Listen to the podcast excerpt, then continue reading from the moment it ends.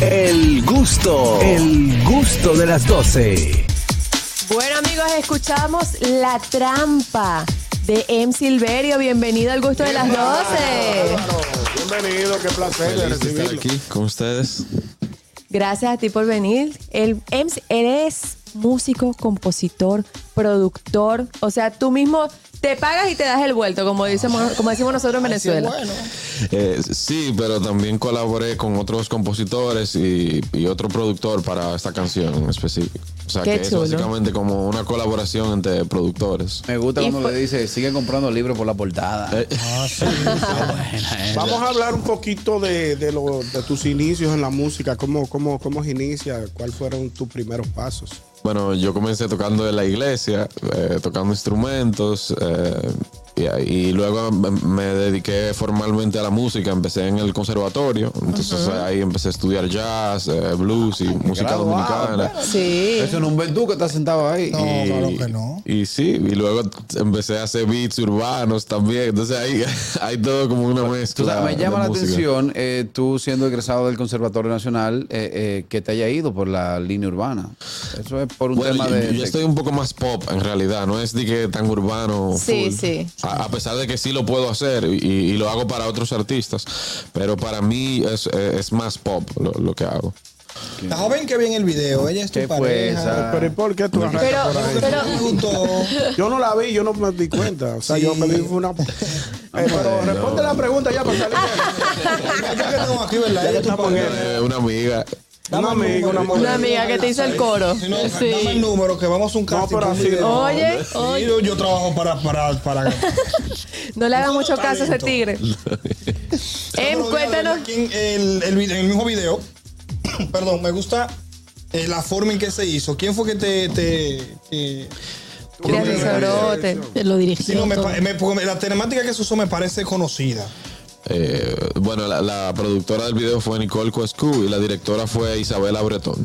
Ah, Isabela Bretón, Sí. yo sí, yo. Por eso digo, como me, me, me parecía. Y fue una experiencia chévere porque el, el crew era como 80% mujeres, la, la que dirigieron Qué el video chulo. y Me, me fue gusta ese heavy, tipo de trabajo, ese equipo de trabajo, así, Sí. sí. Vamos Diga. a grabar algo.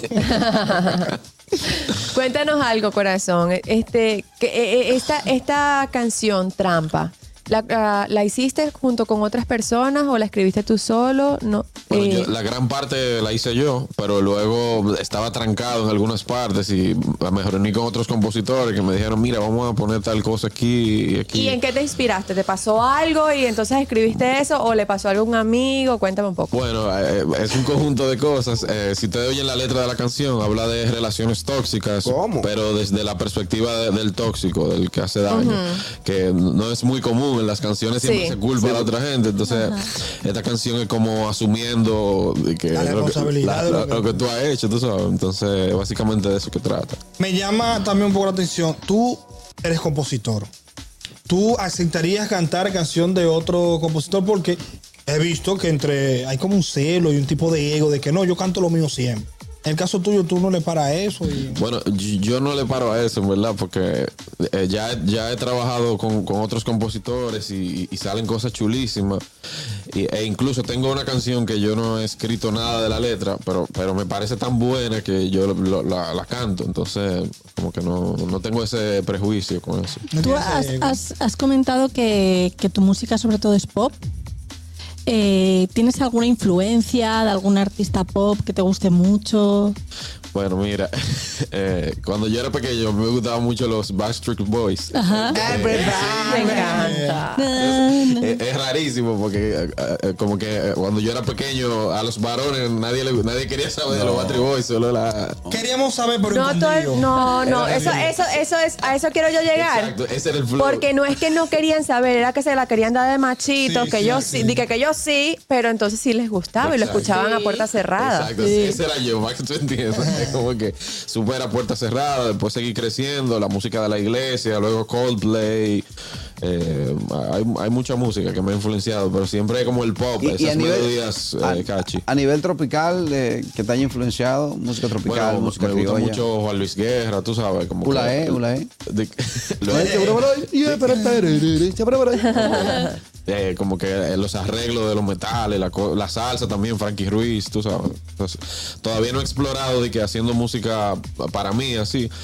Pero he tenido la oportunidad de dirigir orquestas de, de salsa. Yo, yo dirigí el, el- el último tributo a Frankie Ruiz que se hizo. Que vino Yo- el- el- que el- David el Sanz, Don. Exacto. Ajá. Yo dirigí la orquesta y para mí fue una, una experiencia. de que- perfecto. Eso está chulísimo. Eso Sí. está muy chulo. Gustosos, conversamos con M. Silverio, quien es compositor, músico y productor. Recuerden que pueden interactuar con él llamando a nuestros teléfonos 829-947-9620, la línea internacional 1-862-320-0075 y nuestra línea libre de cargos al 809-219-47. Al momento de tú componer una canción eh, para otra persona, o si se la has dado, ¿la has escrito específicamente para esa persona? O cuando la está escribiendo y dice, concho, esto me da caraquillo, déjame llamarlo para que me la cante. Tú sabes que yo, yo no soy tan bueno como componiendo para otras personas. Lo que se me da es como que yo estoy componiendo y, alguien oye la canción y empieza a cantarlo y ahí es que yo me doy cuenta de que le pega.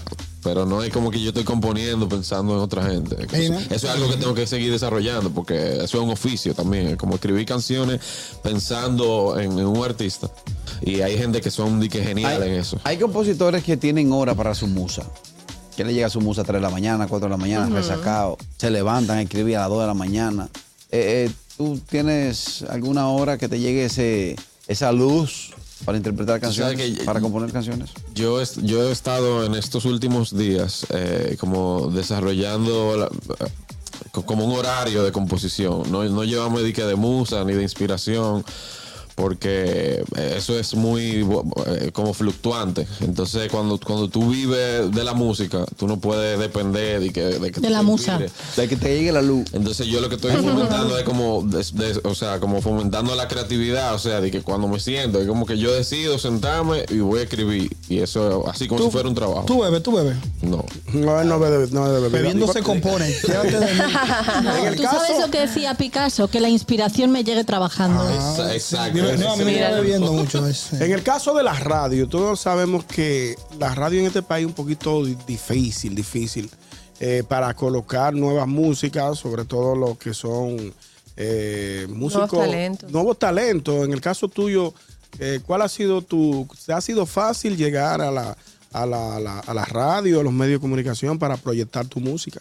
Eh, bueno, yo he- ya he hecho algunas entrevistas, pero para ser sincero, no es de que, que mi música está sonando en todas las radios, tú sabes. Eh, es algo que tengo que seguir trabajando. Eh, sí entiendo que es difícil para los nuevos talentos, pero eh, dime tú, en la época No. de Daddy Yankee, que, que esa También. gente tenía que llevar los CD, Sí, era- claro, era, pasa. complicado también. Todos tienen que pasar por el mismo proceso. Entonces es un proceso que hay que pasar. ahora las plataformas digitales son las que marcan la pauta a la hora de popularizar una canción. Sí. Claro. Sí, claro. También hay el- la parte digital, o sea, la parte de, de la, de, lo- de los medios digitales eh, ayuda mucho porque tú subes una, una canción o un corte de una canción y la gente se identifica y lo, va a hacer, lo van compartiendo y eso, eso proyecta mucho al artista. Sí. ¿Tenemos llamada? Buenas. Buenas tardes. Buenas tardes. Hey, Hey. Adelante, Fellito. Saludos, gente. Saludos para él. Quisiera hacer una pregunta, ya que eres un joven que ha dirigido orquesta, compone, escribe música, toca instrumentos, produce. ¿Cómo se siente cuando él escucha que dicen que a Honguito que es un artista? Porque fuera yo me doy un pique, mira, que me arranco los cabellos. ¿Cómo tú te sientes cuando tú eres una persona preparada, músico de conservatorio, que tú escuchas ese, ese tipo de cosas? Yo realmente lo veo a él como un personaje folclórico. Gracias, sabes. O sea, no como un Gracias. artista, Monse. Bueno, No, como cantante. si tú supieras que hay una canción de él que se llama Me la subió, que está dura, en verdad.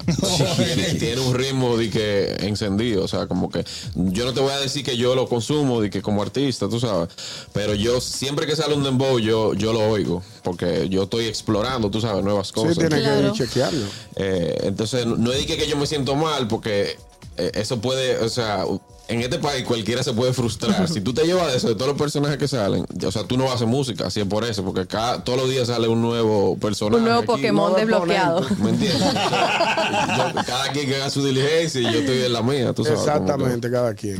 Bueno, muchísimas gracias por venir al gusto de las 12, Em. Cuéntanos dónde podemos seguirte, dónde podemos ubicar tu música. Bueno, estoy en todas las redes sociales como M Silverio, EMM Silverio. Y eh, en YouTube pueden ver el nuevo video de Trampa que acaba de salir. Y ya saben, suscríbanse, denle like y compartan si les gusta. Claro que sí. Muchísimas excelente. gracias por tu visita, Vamos a darle corazón. Un aplauso. Un aplauso realmente. Muy bien, muy bien. Así es. Vamos a irnos a una pausa. El gusto, el gusto de las 12.